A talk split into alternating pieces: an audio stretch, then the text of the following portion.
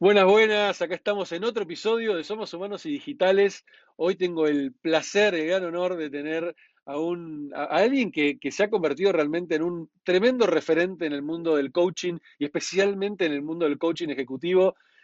Daniel, Daniel, tengo el honor de tenerte acá en Somos Humanos y Digitales. Gracias por, por sumarte y me encantaría, para arrancar, eh, pues me gusta ser muy informal en este, en este, en este podcast, eh, primero que primero vos te presentes de la manera en que vos estás acostumbrado a presentarte y después yo te voy a hacer preguntas específicas para la gente que no te conoce, porque viste que siempre el público se va renovando y aparecen personas que no saben quién sos. Así que me encantaría que primero te presentes vos y después arrancamos con, con la conversación.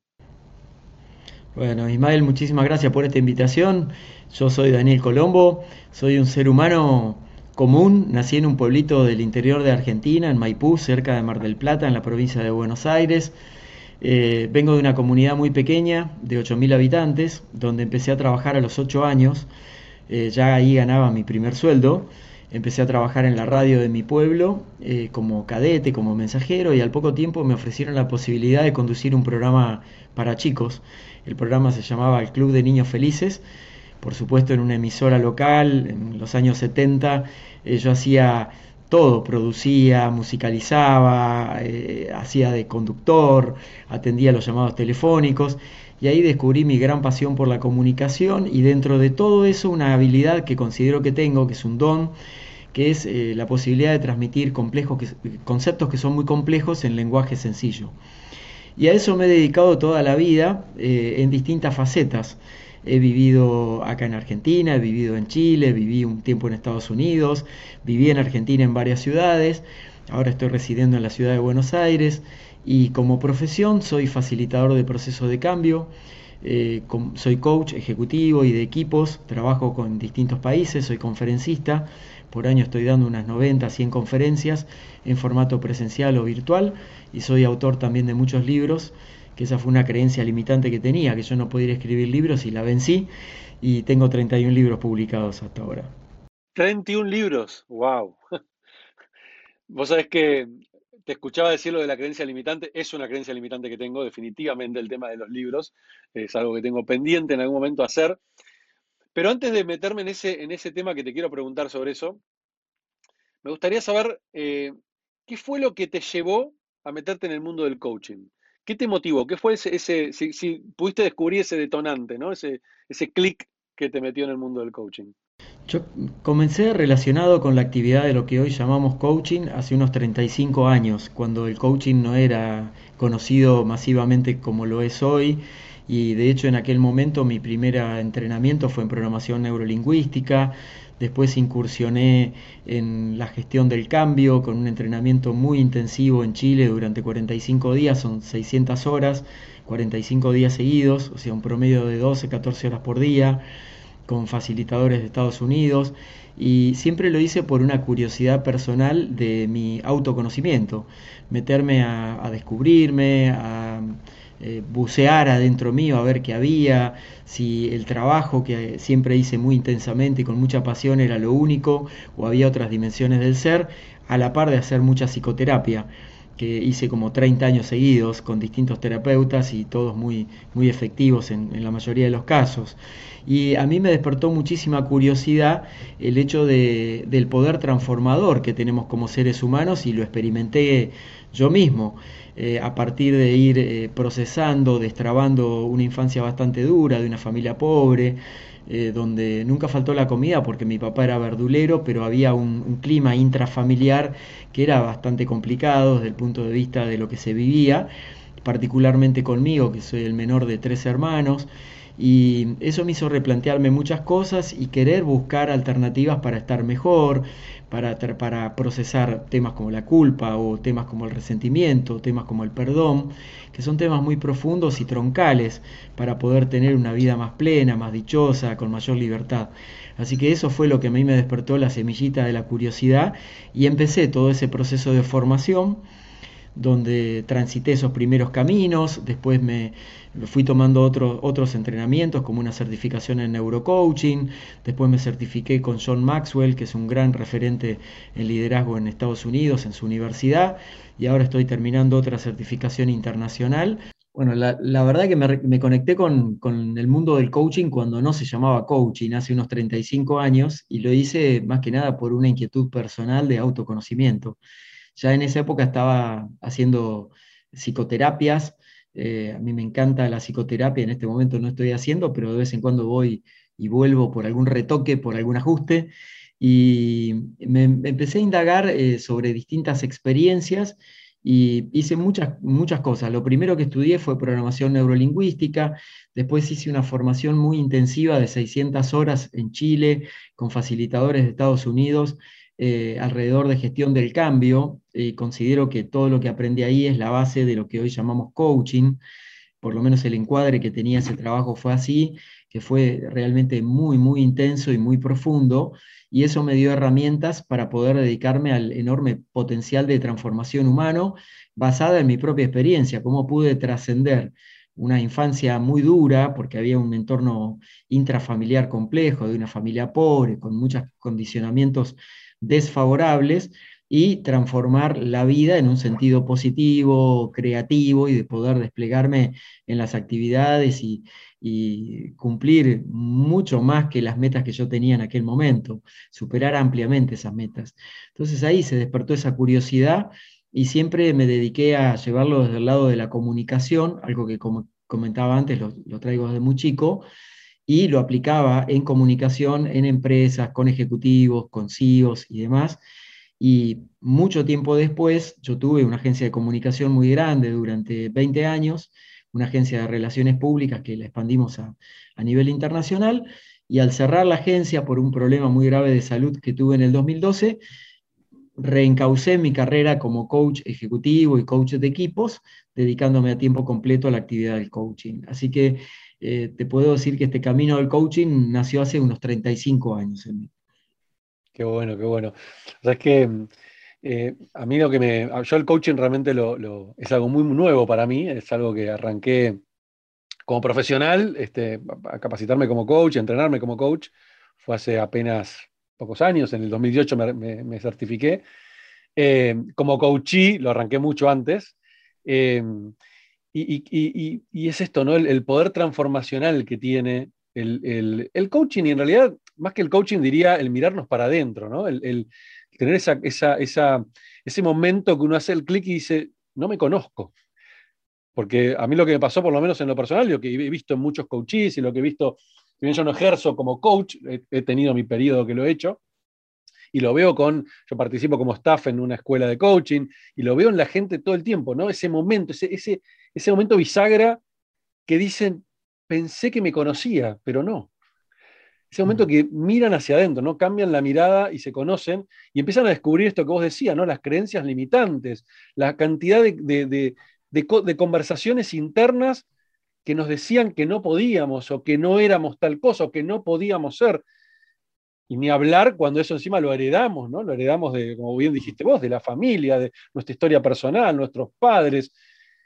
El poder de transformación que tenemos todos, todos, a un clic de distancia y que yo creo que el coaching ha sido una, ha sido una de las grandes herramientas del siglo XX barra XXI y más en el XXI porque se ha hecho popular, ¿sí? de poder eh, ayudar a, la mayor cantidad de gente a poder mirarse para adentro, a poder encontrarse. Y creo que hoy, y esto vos lo sabés de sobra porque trabajás de esto, es el factor, creo que determinante del éxito dentro de las organizaciones. ¿no? hoy en día, el líder que no se conoce a sí mismo, el líder que no se puede autoliderar, no puede liderar a otros. Cosa que en el siglo XX sabemos que sí, ¿no? Porque, y por, poner una bisagra, ¿no? 2021, eh, el, líder del siglo XX, autoritario, que, no, que, daba órdenes y nada más, no necesitaba conocerse a sí mismo. Simplemente con dar una orden. Hoy en día, el líder que no tiene la capacidad de conocerse, y cuando digo, digo líder, digo cualquier persona, ¿no? Porque el ser líder es ser líder de uno mismo.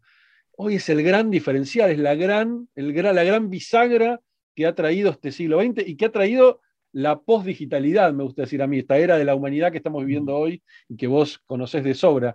Em, ¿qué puedes decirle a, la gente que todavía no ha dado ese paso, ¿no? que todavía o mira el coaching de reojo o lo mira todavía con esa mirada del siglo XX de la autoayuda ¿no? y, que, y que se aleja o lo, mira con miedo? ¿Cómo, cómo ayudar a, ese clic? Yo entiendo que no podemos ayudar a nadie y que la gente tiene que tener esas ganas de cambiar, pero sabemos de la PNL que también podemos eh, impulsar un poquito a eso, ¿no? O, ayudar a ese cambio.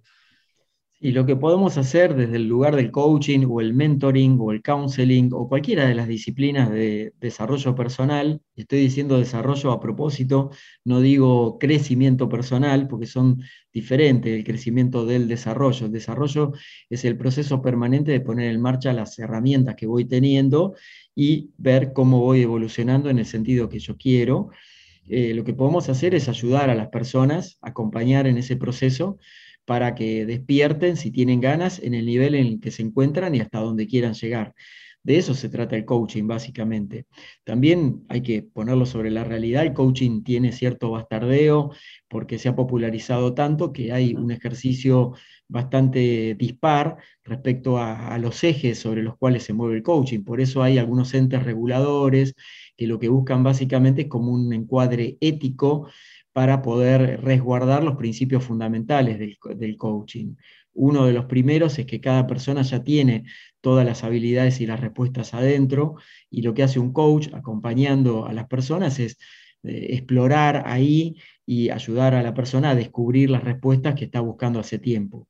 ¿Para qué? Para que pueda despertar ese potencial como, como, una, como una idea para que las personas puedan considerar, aquel, que, aquel o aquella que todavía no se han sumergido de cabeza en esto, es que si estás sintiendo que la vida está trabada en algún punto, si sentís que mm, eh, no te expresas con total libertad en, en, el entorno habitual en el que te moves, que tenés dificultades para conseguir logros en cualquier aspecto de tu vida, eh, parezco un pastor de la trasnoche de la televisión, ¿no?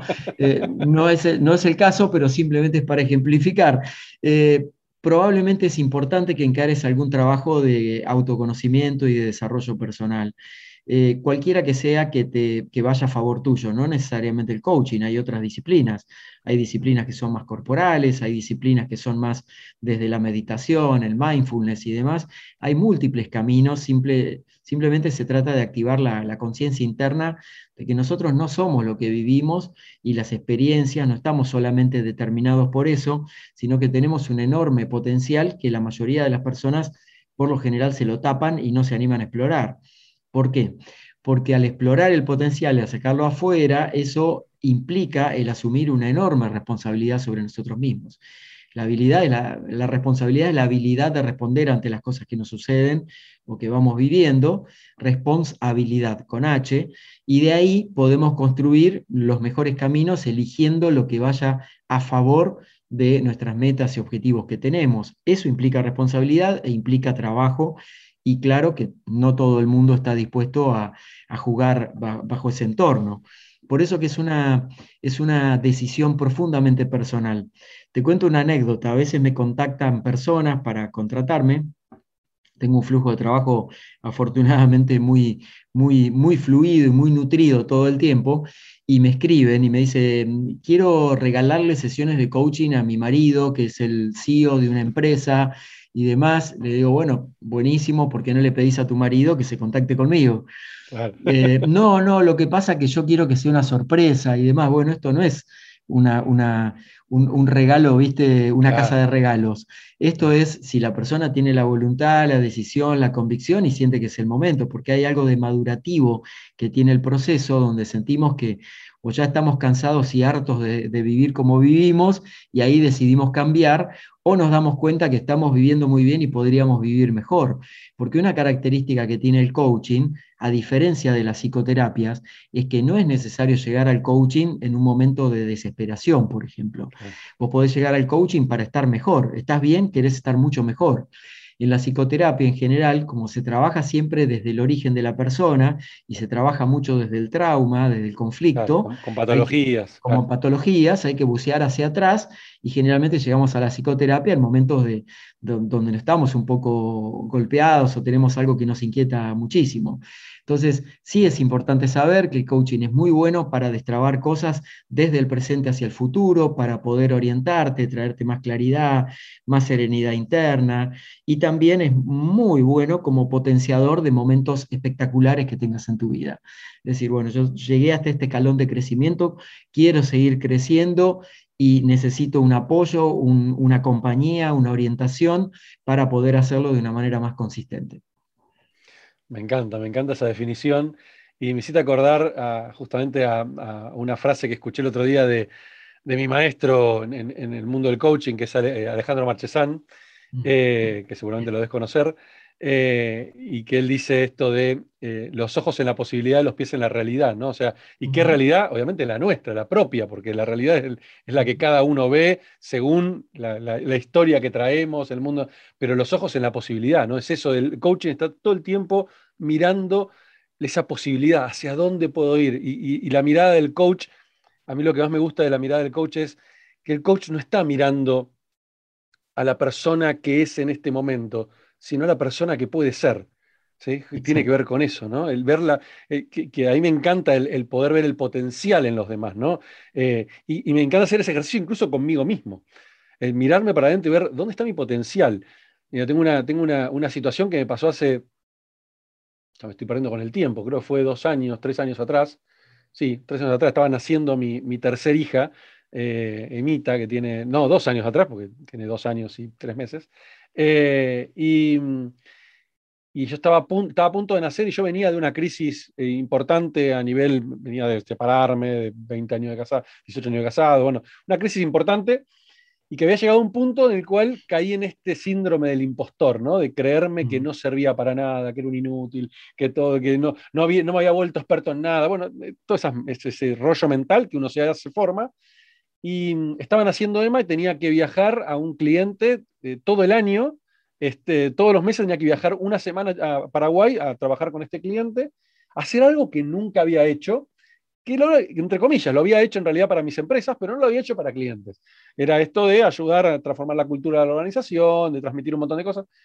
Eh, y me había hecho todo un rollo en la cabeza impresionante de que yo no podía, yo no podía, no era capaz, que me iba y me fui a una coach, ¿sí? porque los coaches también vamos a coaches. Sí, claro. y, me, y, me, fui a una coach amiga eh, que me hizo un ejercicio muy simple, ¿sí? que el ejercicio fue imaginarme el miedo, qué era ese miedo, ponerlo, ponerlo físicamente, visualizarlo.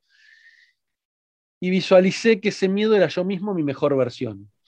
O sea, mi miedo era enfrente, yo siempre pensé que mi miedo era el miedo al fracaso, y me encontré que no, que mi miedo era el miedo al éxito, era el miedo a que me vaya bien. Mm. El miedo era encontrarme conmigo mismo en mi mejor versión. Cuando lo pude ver, cuando pude visualizarlo, fue simplemente darme la mano y decirme, ¿me dejas pasar? Y se corrió y me dejó pasar. Eh, y ese ejercicio ¿no? de, ver, de ver, verme en mi mejor versión, poner los ojos en la posibilidad, en qué puedo llegar a ser, que nunca lo había hecho, en un ejercicio que no hacía, que no estaba acostumbrado a hacer, y que mucha de la gente no están acostumbrada, no, no, no se ponen a pensar en, bueno, ¿cómo estoy en mi mejor versión? El otro día con mi hija lo tuve que hacer poniéndola a pensar, ¿cómo serías vos, Agus, en dos, tres años? Mi hija de 19 años, la más grande, ¿cómo serías en cinco años? Claro, cuando pudo pensar eso, su cabeza se le abrió, estaba trabada con un tema, y a veces se trata de eso simplemente. Y el coaching ayuda mucho a eso, ¿no? A, salir de la mentalidad en la que estamos hoy, entender que estoy, estamos siendo, que no somos. a mí me encanta esa frase, ¿no? Yo no soy lo que hoy estoy haciendo. Simplemente estoy siendo esto y mañana puedo estar siendo. Hoy puedo decir que no soy un escritor, pero hoy estoy siendo un no escritor. En un futuro puedo serlo. o por ahí hoy estás siendo un futuro escritor. Hoy estoy siendo, me encanta, me encanta, claro, sacarlo. siendo un futuro escritor, exacto. hoy estoy siendo un futuro escritor, claro, claro. Y, el, y, el, y eso, el, el clic mental que genera eso, ¿no? el abrirnos a la posibilidad de, las neurociencias hoy lo dicen, ¿no? que cuando uno empieza a poner foco en algo, empieza a visualizar las cosas, empiezas a ver oportunidades donde antes no las veías. No era que no estaban, estaban, simplemente no las podías ver porque tu cerebro no estaba seteado para poder verlas. El poder conocernos a nosotros mismos, conocer cómo funcionamos, cómo funciona nuestro cerebro, nuestra biología, nos abre un mundo de posibilidades. Y ahí es donde el coaching creo que es un gran cambiador de universos ¿no? en las personas. Em, me encantaría eh, ahora que me cuentes porque algo que me encanta de tu perfil, Daniel, es que rompe con estereotipos, ¿no? Eh, sos un tipo que está hiper metido en el mundo digital, que como estás en YouTube, 160 mil o 165 mil seguidores, que estoy viendo ahí el cuadrito que, te llegó, el, el, cuadrito de platino, ¿no? No sé cuál es el de platino, creo que te dan cuando superas los 100 miles. Em, eh, estás, tenés miles de seguidores en todas las redes, 380 mil que me contaste en, Facebook. Eh, y no va con ese estereotipo, ¿sí? De una persona, vos sos un baby boomer, me imagino. ¿no? Sí, tengo 59 años. 59 años, por eso desde el estereotipo, poniéndolo, ¿no? que los detesto, pero para, jugar con esto, eh, vos decís, no, bueno, una persona de 59 años es el que menos va a entender este mundo digital. Y sin embargo, lo entendiste mejor que muchos de nosotros que estamos por ahí este, hiperconectados con esto desde la adolescencia, quizás, en mi caso, por ejemplo. Eh, y me encantaría eso, porque creo que eso también es, un gran rompedor de barreras, ¿no? ¿Cómo te metiste en esto? ¿Cómo lo lograste entender? Eh, ¿Cómo fue tu proceso mental para, conectarte con este mundo que por ahí no es el mundo con el que naciste, justamente? Bueno, la verdad que fue por necesidad. Eh, una vez que empecé a desempeñarme ya en empresas, yo trabajé muchos años en el mundo corporativo, fui gerente de marketing de compañías de televisión, trabajé muchos años creando canales de televisión muy populares como Space, ISAT, eh, Infinito, participé en Crónica TV, Match Music, siempre desde el punto de vista de la comunicación, en esas empresas eh, que después se vendieron a otras grandes empresas internacionales.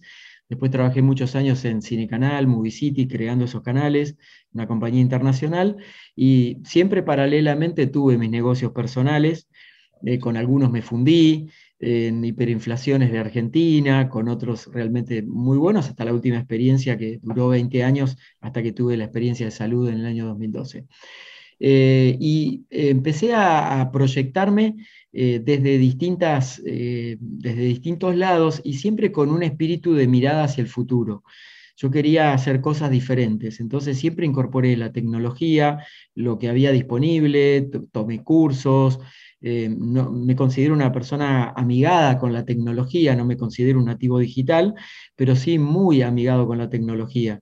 Entonces busco recursos, utilizo, experimento con aplicaciones, experimento con, a mí me gusta generar muchísima cantidad de contenido, escribo todas las semanas en 20 medios de Argentina y del exterior, entonces produzco mucho material eh, y desde ahí que me conecté con la tecnología.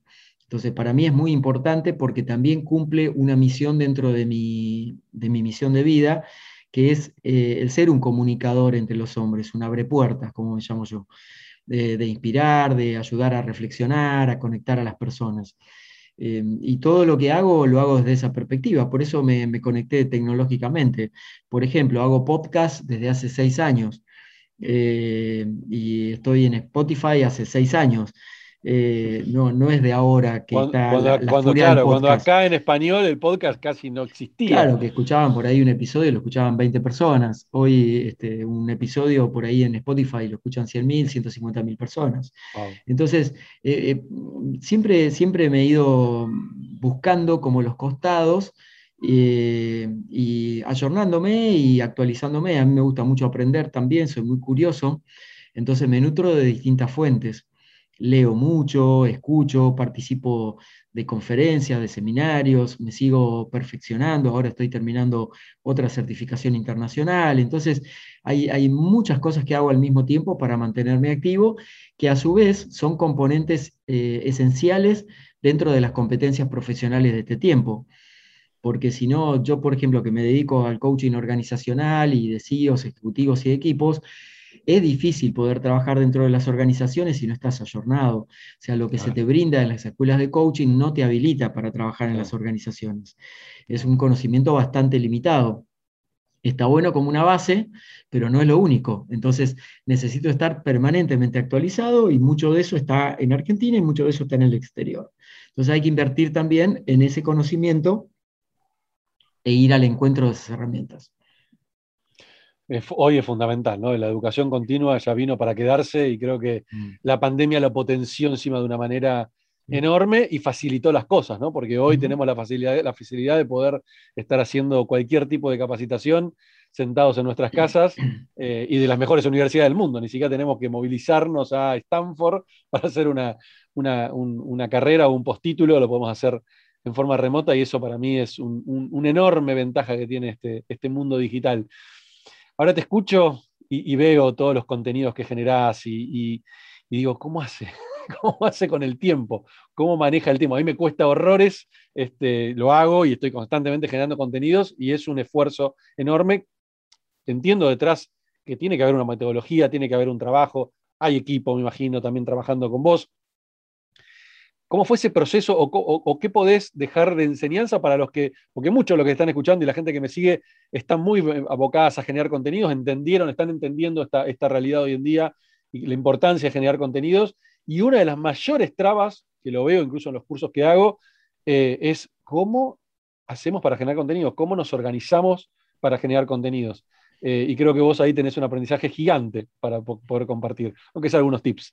Sí, claro. Uno de una de las principales condiciones para poder generar contenido de calidad y en cantidad, en cantidad digo, no, no excesivamente, porque tal vez un perfil profesional en LinkedIn no necesita tener contenido todos los días como genero yo, eh, pero sí publicar, por ejemplo, regularmente, dos, tres veces por semana sería ideal, ¿sí?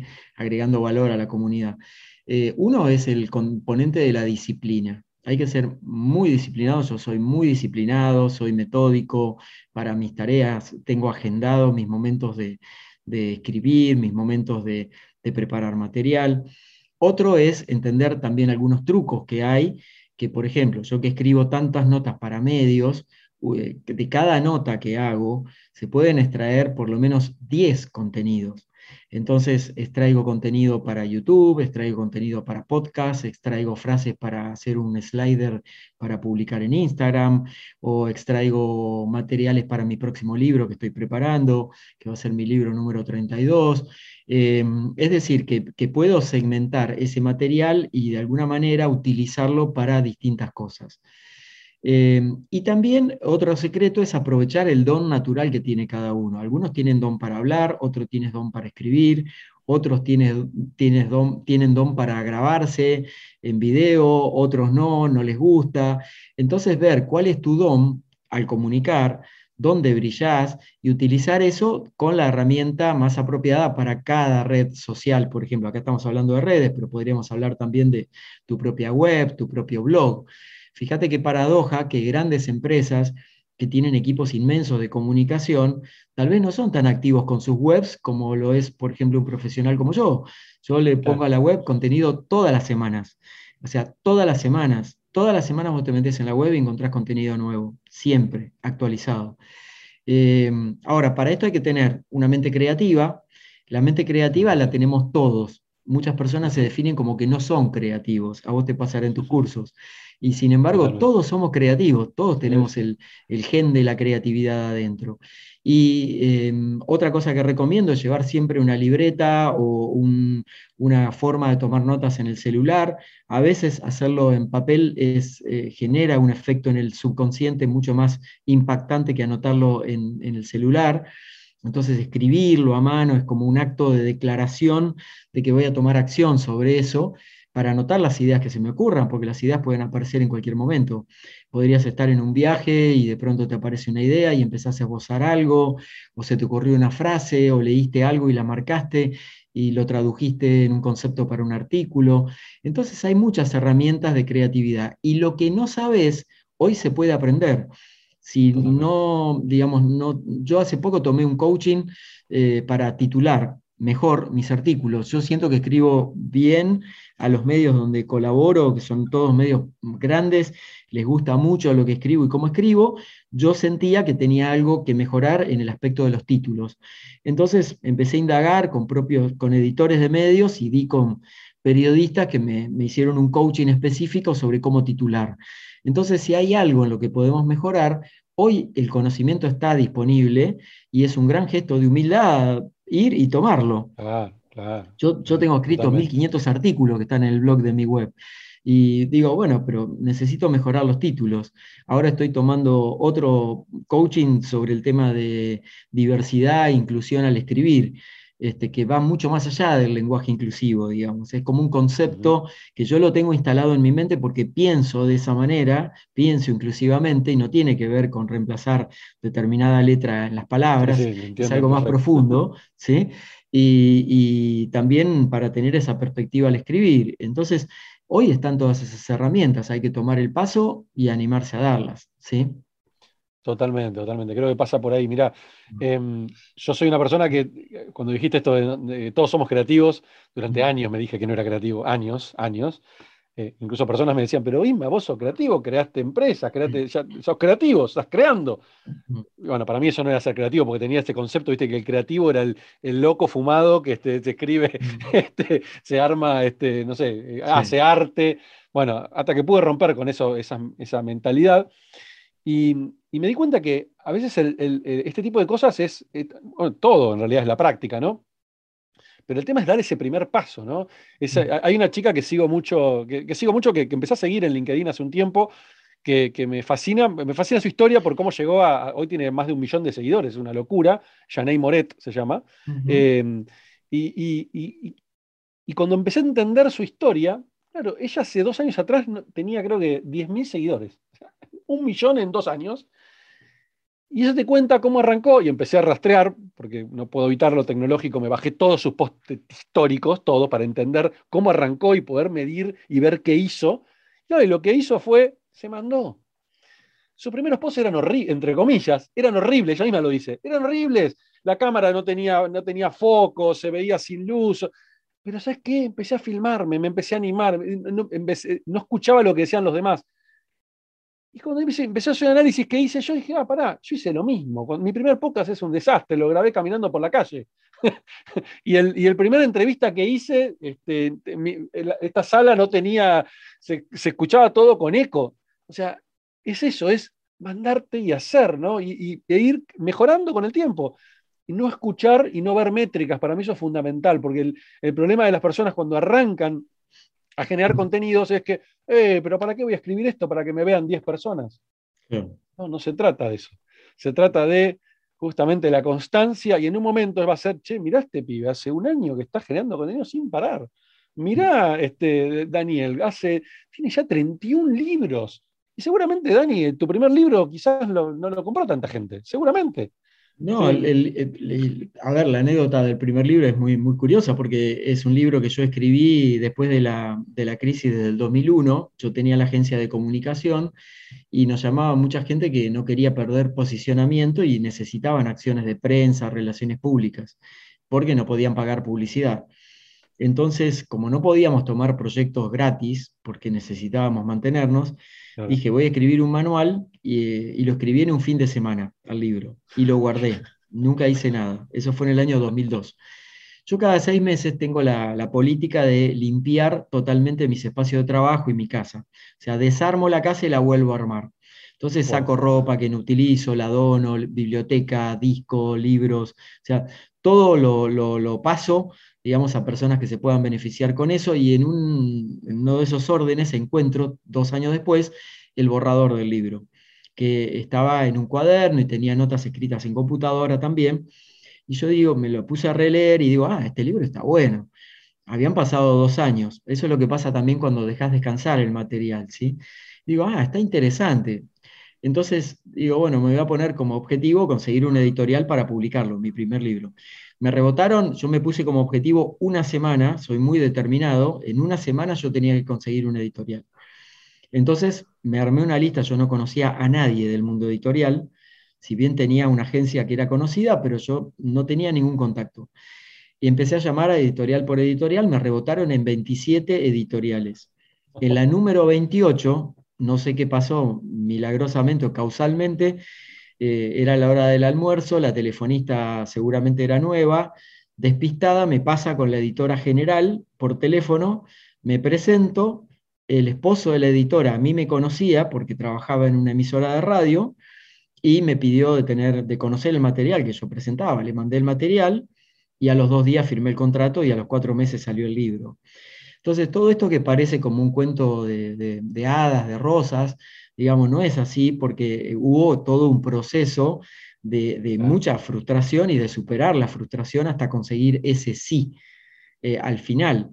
Entonces, siempre hay que, eh, por lo menos invito a las personas a que se muevan, a que lo hagan de todas maneras, porque hay alguien que te está leyendo o hay alguien para el que vos podés ser inspiración. Y ahí lo conecto con otro aspecto muy importante eh, por el cual podemos animarnos a comunicar lo que hacemos y a trascender a partir de nuestra visibilidad pública, por ejemplo, a través de LinkedIn. Yo soy LinkedIn Top Voice de América Latina del, 2019 que la verdad que fue un, gran honor de poder compartir esa distinción como una de las voces que ellos consideraron como más resonantes en ese año, eh, dentro de los 95 o 100, millones de perfiles que hay en América Latina. Eh, pero básicamente porque, porque siento que hay algo de legado que voy dejando en las personas. Eso para mí es muy importante. Alguien se beneficia con eso. Entonces no importa si te ve uno o te ven 10.000, no importa tanto eso como que a alguien le impactaste. Con que una persona le haya generado un impacto, Exacto. ya está. Ya está, coincido. Te voy a contar con eso. Ismael, te cuento otra anécdota. Yo tengo un video en YouTube que va por los 6 millones y medio de vistas, 7 millones, es el peor video que yo grabé en mi vida, es el peor de todos. Se llama eh, Las cinco cosas por las que le caes mal a las personas. Eh, y, hace yo en junio del, 2010, del 2020, junio del 2020, yo tenía 10.000 suscriptores en mi canal de YouTube. 10.000 suscriptores junio del 2020, porque yo no le daba mucha trascendencia al canal de YouTube. Y en junio del 2020... Esto es fantástico, lo que, lo que estás contando es fantástico, o sea, estamos hablando de un año atrás. Sí, un año atrás, un año, estamos justo en julio del 2021. Em, eh, en un año, yo ese, en ese mes empecé a ver y empecé a recibir alertas de, de YouTube de eh, tenés 720 eh, comentarios, tenés 1500 comentarios, tenés 1600 personas. No entendía nada. yo no entendía nada y aparte quería responder todos los comentarios y no llegaba nunca a responder todos los comentarios. Este, y bueno, y ahí me di cuenta que el video se había hecho viral. Que se había hecho viral porque YouTube lo había recomendado y, y, el video hoy tiene 6 millones y medio de vistas y va creciendo permanentemente. Hay tres videos así que tengo en mi canal de YouTube y, ahí dije, bueno, acá hay algo que, evidentemente a la gente le, le, pegó, pero para mí, desde mi punto de, digamos, de visión crítica interna, era como muy malo el video. Y sin embargo a la gente le gusta. Y a veces eso es lo que sucede con el contenido. Nosotros preparamos un contenido súper elaborado para el que hemos dedicado muchísimo tiempo, investigado y demás, y no tiene tanta trascendencia como un tema muy sencillo o un tema, yo escribo aparte muy, muy práctico, eh, eh, por eso a los medios les gusta mucho el formato en el que lo hago, porque mi lenguaje es totalmente llano, abierto, despojado de tecnicismos, cualquiera lo puede leer y lo va a entender, eh, con la rigurosidad del encuadre que hay que darle, pero no, no soy un, no me pongo en modo académico, digamos, para escribir. Y, eso para mí es clave, ¿eh? Eso es clave. Sí, sí, porque, y de hecho esto es lo que hago dando O si no te alejas, generas distancia. Genero distancia, entonces eh, ah. yo, por ejemplo, lo mismo hago en las conferencias. O sea, y la gente dice, bueno, la verdad que me llegaste, tu mensaje me gustó, me, sentí muy identificado con tal cosa, y eso es básicamente no por lo que contaste académicamente hablando, sino por lo que contaste de la experiencia, de lo que viviste. Y de hecho, todo lo que yo escribo y lo que grabo en videos y lo que hago en podcast y lo que tengo un programa en los colectivos en la ciudad de Buenos Aires y en el subte de la ciudad de Buenos Aires también, que son microprogramas que se ven durante todo el día sobre temas de coaching y motivación y ah, liderazgo. qué bueno, eso son cápsulas, sí, son cápsulas de un minuto y medio que se ven en 1200 colectivos urbanos e interurbanos en Buenos Aires, Córdoba y otras ciudades y en, en todas las líneas de subte de la ciudad de Buenos Aires eh, todo lo que hago de contenido está basado en experiencias que he vivido. O sea, yo no te cuento nada que no lo experimenté.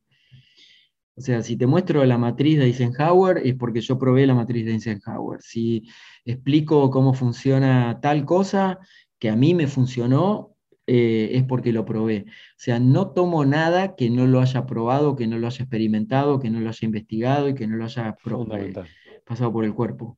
O sea, no lo hago desde la teoría. Eh, lo hago desde la práctica. Y me parece que eso la gente lo percibe, por eso que le gusta lo que hago. Y ahí está el secreto del éxito, totalmente, sí, el, conectar con la gente, conectar desde un lugar auténtico, ¿no? auténtico, autenticidad. y también saber para mí los valores más importantes de la comunicación. Claro, y también saber decir no sé, porque hay temas que no sé, eh, o me piden de pronto, imagínate una comunidad muy grande como Instagram, que tengo mucha cantidad de seguidores, o Facebook, LinkedIn mismo, tengo 50.000 eh, seguidores ahí, más, más todos los contactos. Eh, no lo puedo creer, en una, red, en una red te estoy ganando, no lo puedo creer. Ah, buenísimo, buenísimo, me, me alegra mucho, me alegra mucho, Ismael, espectacular. No, no, igual era un chiste, era un chiste, pero. No, pero, espectacular, buenísimo, buenísimo. Eh, porque a veces no, es tan importante el tema de cuánta gente te sigue o cuánta gente sino te el engagement. Claro, sino el engagement y, qué impacto tiene lo que vos haces en las personas. 100%. Mm, exacto. Ahí está la clave de todo esto, pero ahí se me, mm. se me acaba de cortar el audio. Ahí está, me volvió. Mm, em, coincido plenamente con eso. No te quiero robar más tiempo y me gusta cerrar estas charlas con una pregunta que se las hago a todos y voy a recurrir a algo que soy fanático, así como además de Star Wars, no voy a tocar el tema Star Wars hoy, pero una de las películas que a mí me, me ha marcado mucho en mi, en mi, infancia barra adolescencia es Volver al Futuro, como verás acá el cartel. Y me gusta jugar con esto, ¿no? Me gusta invitarte a que te subas acá al DeLorean en el asiento del conductor y programes en la computadora del DeLorean y que viajes a tus 19, 18 años.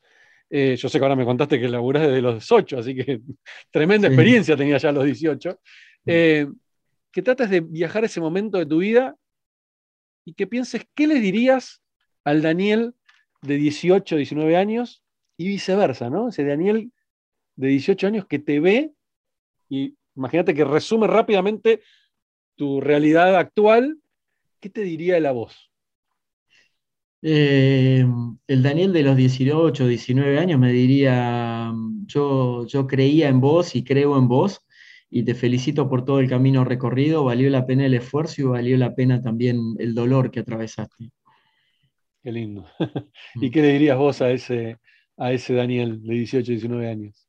El actual, ¿no? Eh, abrite a, vivir nuevas experiencias, salí al mundo, aprovechá y bebé, de, personas que, van a ser tus mentores.